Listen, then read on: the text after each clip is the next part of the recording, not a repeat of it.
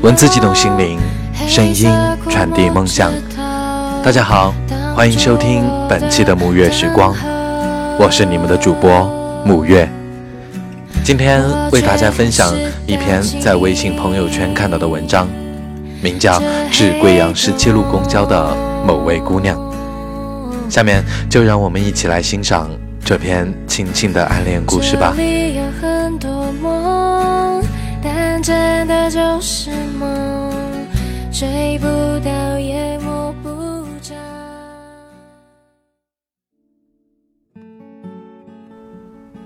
或许你不知道，每天早上坐十七路的时候，我都会在七点三十分左右遇见你。上宝山站，不早不晚。要是提早一班或者延后一班。我就看不见你了。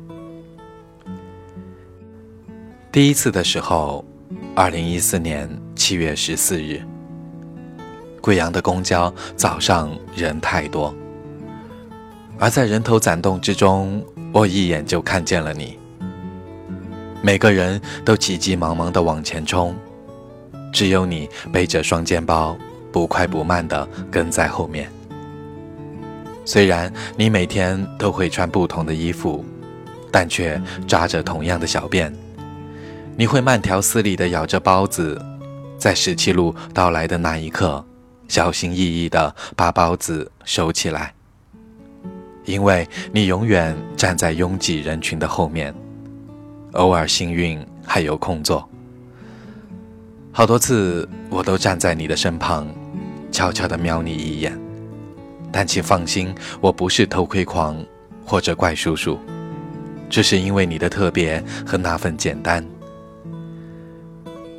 你应该教养很好，因为从不见你在公交车上拿出没吃完的包子。你也不像其他年轻人一样埋头玩手机。你的背包里永远有一本书，如果我没看错，基本都是外文原版。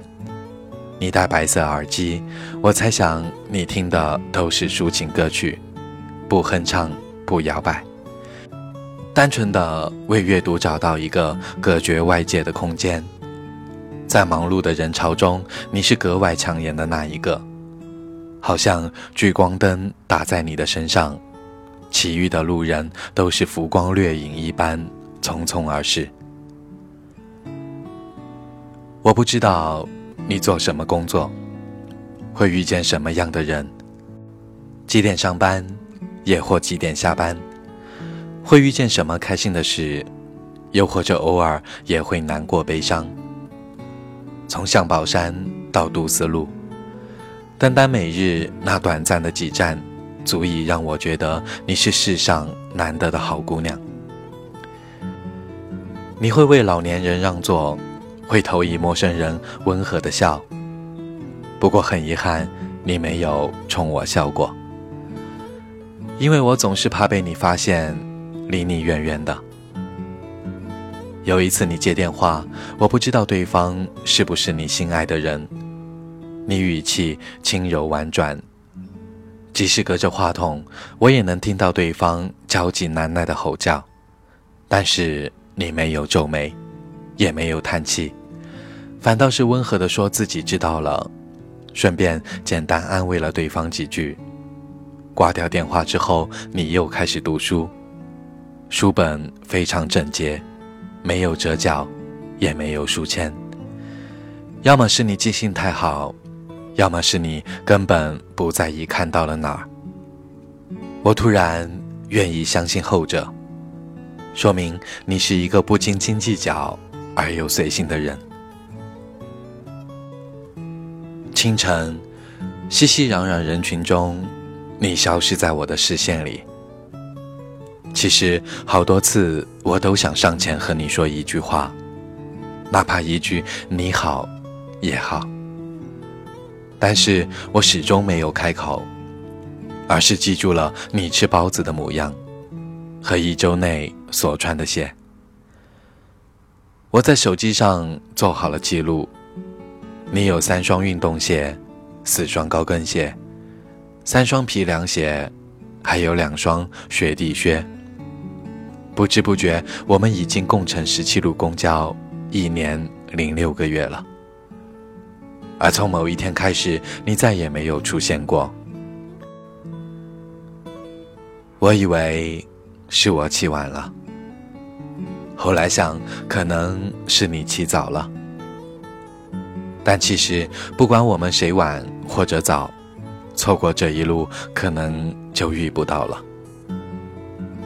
我想，你可能换工作了，可能搬家了，可能恋爱了，又或者可能离开贵阳了。在你消失之后，我突然发现，我已经习惯了每天你习惯的那个位置，按部就班的过着好似你存在过的生活。然而，十七路公交到杜思路的时候，你不会再缓缓起身下车，也不会轻言细语的和其他人说借过。那些你看过的书单，我通通记在手机里。虽然从头到尾我都没有和你说过“你好”，但我手机上记录的文字足够告诉我，你确实存在过。原本因为你而慢下来的世界，突然又陷入了人人匆忙的节奏之中。如果你也留意过，有一个戴着黑框眼镜的小伙子，总是欲言又止，没有打招呼，也没有说再见，而是记录了你的四百多天，和习惯了有你的生活。之所以写这封信给你，是希望不管你在天涯海角，都能够继续保持自己的速度。泰然自若地活在自己的世界里。我说过，你是一个好姑娘，不要流入世俗的喧嚣和急躁，因为你已然有了最大的幸福。希望大家帮我一下，让他能看到，在一年零六个月的时间里，有这么一个人。曾经那么的关注他，如果能够找到他，我想。就让淋湿的翅膀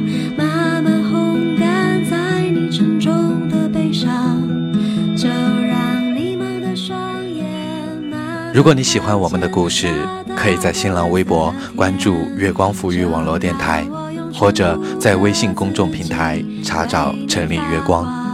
也可以登录我们的官方网站三 w 点 i m o o n f m 点 com，也可以关注我的个人微博 nj 木月。下期节目再会，晚安。